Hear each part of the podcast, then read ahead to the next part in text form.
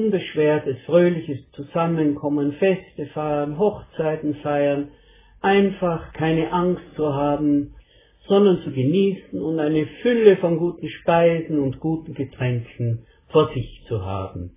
Das wünschen wir uns alle und genauso eine Geschichte hat Jesus erzählt, um uns etwas über Gott beizubringen. Die Einladung zum großen Fest aus Lukas 14. Jesus war ein begnadeter Geschichtenerzähler und seine Geschichten entstanden offenbar spontan, mitten hinein in irgendwelche Gespräche, als Antwort auf eine Frage oder sogar in harten Diskussionen fiel ihm eine Geschichte ein, die aus dem Alltag der Menschen gegriffen war und mit der er bildhaft etwas über Gott erklärte. Für uns hat sich für diese Art von Geschichten der Begriff Gleichnisse eingebürgert. Heute geht es um das Gleichnis, das Luther mit das große Abendmahl überschrieben hat. Jesus ist diese kleine Erzählung eingefallen, als er bei einem angesehenen Mann eingeladen war. Ich lese ein paar Zeilen. Jesus aber sprach zu dem Mann, der ihn eingeladen hatte, wenn du ein Mittags- oder Abendmahl machst, so lade weder deine Freunde noch deine Brüder noch deine Verwandten noch reichen Nachbarn ein, damit sie dich nicht etwa wieder einladen und dir vergolten wird, sondern wenn du ein Mahl machst, so lade Arme, Verkrüppelte, Lahme und Blinde ein, dann wirst du selig sein, denn sie haben nichts, um es dir zu vergelten es wird dir aber vergolten werden bei der Auferstehung der Gerechten. Da aber einer das hörte, der mit ihm zu Tisch saß, sprach er zu Jesus, Selig ist, wer das Brot isst im Reich Gottes. Und darauf erwidert Jesus mit dem Gleichnis. Aber das lesen wir dann Stück um Stück im weiteren Verlauf. Die Alltagswelt, die Jesus dabei vor Augen stand, war sehr einfach strukturiert. Vom ersten Tageslicht an bis die Sonne unterging, arbeitete man. In der Dämmerung trottete man müde nach Hause, aß, breitete die Decken auf den Boden des Einzimmerhauses, löschte die Öllampen und legte sich schlafen. Es gab kein Unterhaltungsangebot, kein Kulturprogramm, kein Kino, kein Fernsehen, kein Radio, Computer oder Handy, gar nichts. Außer dass man auf dem Heimweg oder am Abend noch mit einem Nachbarn plauderte.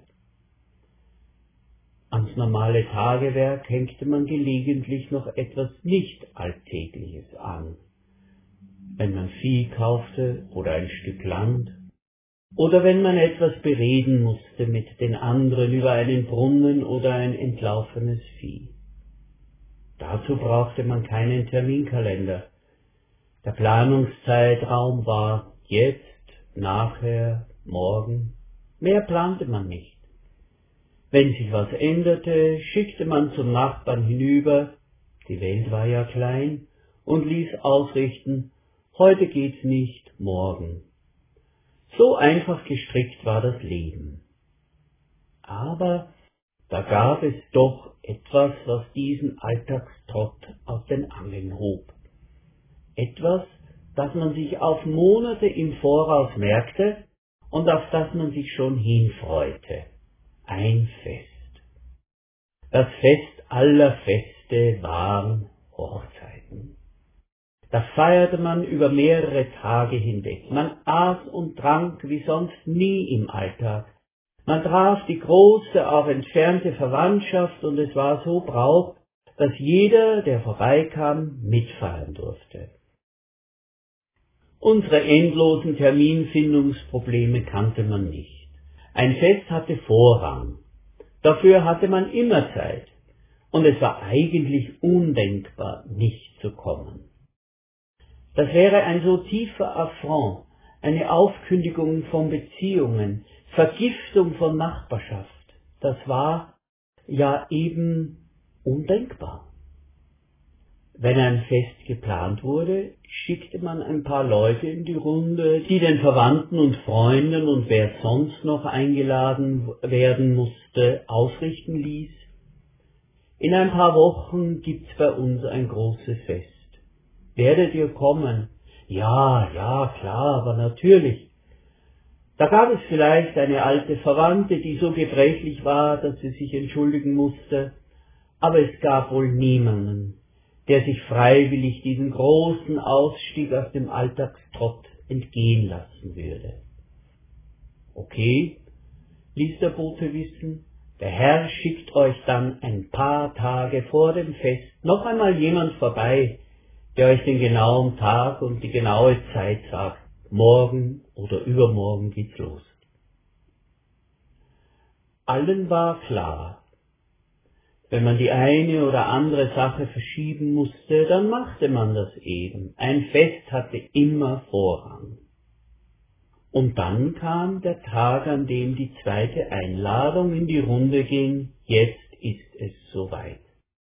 Seit Tagen wurde gekocht, der Wein eingekauft, das Haus geschmückt.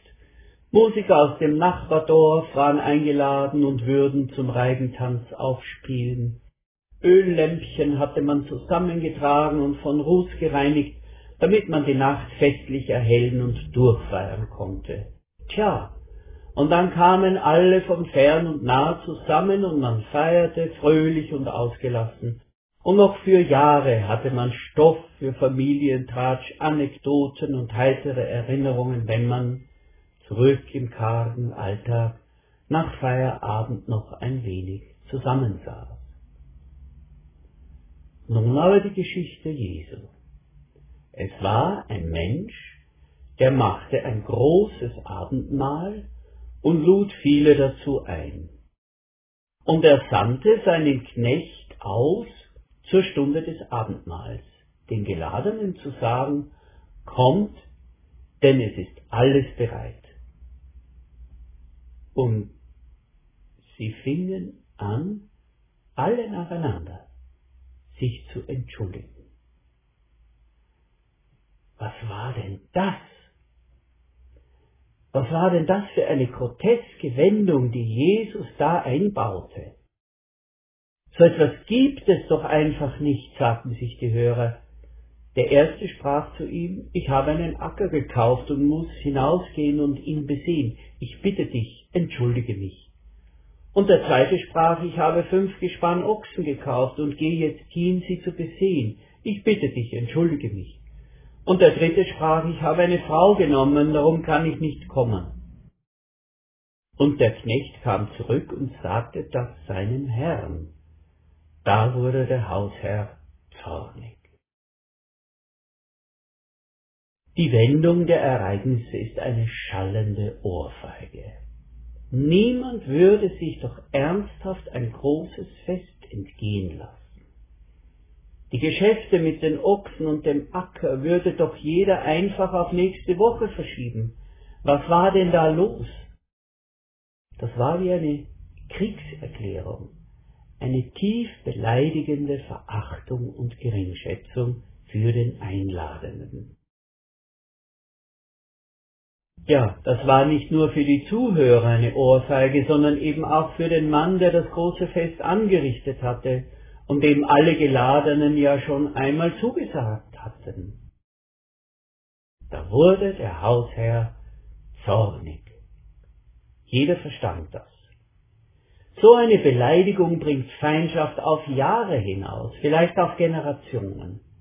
Was würde denn der Mann machen mit all den Speisen, die vor sich hin verderben, mit der schönen Deko, den Musikern, den paar Leuten, die doch gekommen sind?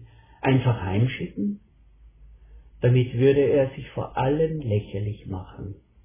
Kindern und Enkeln würde man noch hinter vorgehaltener Hand davon erzählen, wie der reiche Bauer in seiner leeren Scheune stand, gerüstet für sein Fest, das dann nicht stattgefunden hat. Im wirklichen Leben, so waren sich die Zuhörer Jesu einig, gibt es so etwas nicht. Doch, sagt Jesus, traurig aber wahr. Denn so geht es Gott. Ihr als berufenes Volk Gottes seid seit Generationen eingeladen zum großen Fest Gottes. Wenn er allen Menschen seine Güte und sein Heil zeigen wird, wenn er die Menschen beschenken wird mit Vergebung und Erbarmen, das sie gar nicht verdient haben. Und nun bin ich da, sagt Jesus und läute das Fest ein. Ich rufe hinaus, jetzt ist es soweit, und ihr kommt nicht. Jede Ausrede kommt euch gelegen, um abzusagen. Ihr, die ursprünglich Geladenen, kommt nicht. Ihr sagt, wir sind die Guten, die sich ihr Leben lang angestrengt haben, und dort sind die Bösen, die ihr Leben versaut und verschlammt haben, und nun sollen wir alle gleich sein, alle gleichermaßen mit Gnade und Vergebung beschenkt? Nein, da machen wir nicht mit. Wenn die auch mitfeiern dürfen, so wie wir, dann gehen wir nicht hin. Doch dann erzählt Jesus weiter, dieser Mann hat sein Fest nicht fallen gelassen, die Leute nicht heimgeschickt, die Speisen nicht vergammeln lassen, den Wein nicht ausgekippt, die Deko nicht zum Altpapier gebracht. Nein, er sagt, mein Fest findet auf jeden Fall statt, aber mit anderen Leuten. Die zuerst Geladenen, die müssen jetzt durch die Finger schauen. Ich sage euch, heißt es in der Geschichte, dass keiner der Männer, die eingeladen waren, mein Abendmahl schmecken wird. Da gibt es genügend andere, solche, die selten zu Festen eingeladen werden, solche, die hungern und darben und die sich seit elend langer Zeit nicht mehr so richtig satt essen konnten, solche, denen man Beine machen muss, weil sie denken, da passe ich nicht dazu zu den feinen Leuten. Der Hausherr sprach zu seinem Knecht, Geh schnell hinaus auf die Straßen und Gassen der Stadt und führe die Armen, Verkrüppelten, Blinden und Lahmen herein. Und der Knecht sprach, Herr, es ist geschehen, was du befohlen hast, es ist aber noch Raum da. Und der Herr sprach zu dem Knecht, Geh hinaus auf die Landstraßen und an die Zäune und nötige sie hereinzukommen, dass mein Haus voll werde. Soweit die Geschichte. Wo spielst du mit in der Geschichte? Was ist deine Rolle? Wo trittst du auf und greifst in die Handlung ein? Es lohnt sich einmal in Ruhe darüber nachzudenken, Vielleicht gelingt es sogar, so einen seltsamen Wahrheitsmoment zu erhaschen, wo man ganz ehrlich zu sich ist. Aber jetzt möchte ich dir das Wichtigste sagen. Das Allerwichtigste. Du bist zum Fest Gottes eingeladen. Ganz gleich, wo du dein Häkchen gemacht hast bei der Frage nach deinem Platz in der Erzählung, Du bist eingeladen zum Fest Gottes. Nach Gottes Entschluss sollst du Versöhnung und Frieden finden, Reinigung, Hoffnung und Halt, was immer im Leben passiert ist.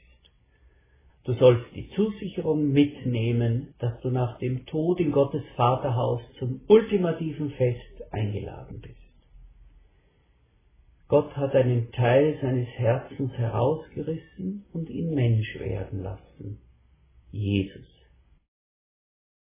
Der hat nicht nur gesagt und mit seinen Taten bewiesen, mit welch prall gefüllten Vaterherz Gott uns sucht. Er hat sich auch sehenden Auges als höchsten Liebesbeweis aufgeopfert, damit er die vollkommene Sühne für alle Menschen ist und Menschen wegen dieses Opfers nun reingewaschen sind und ohne Angst zu Gott kommen können. Ich darf es noch einmal sagen, im Namen Jesu und im Namen Gottes, Du bist eingeladen zum Fest. Wenn du kommst, ist ein Platz für dich freigehalten und viele werden jubeln und dich willkommen heißen. Aber wirst du kommen? Amen.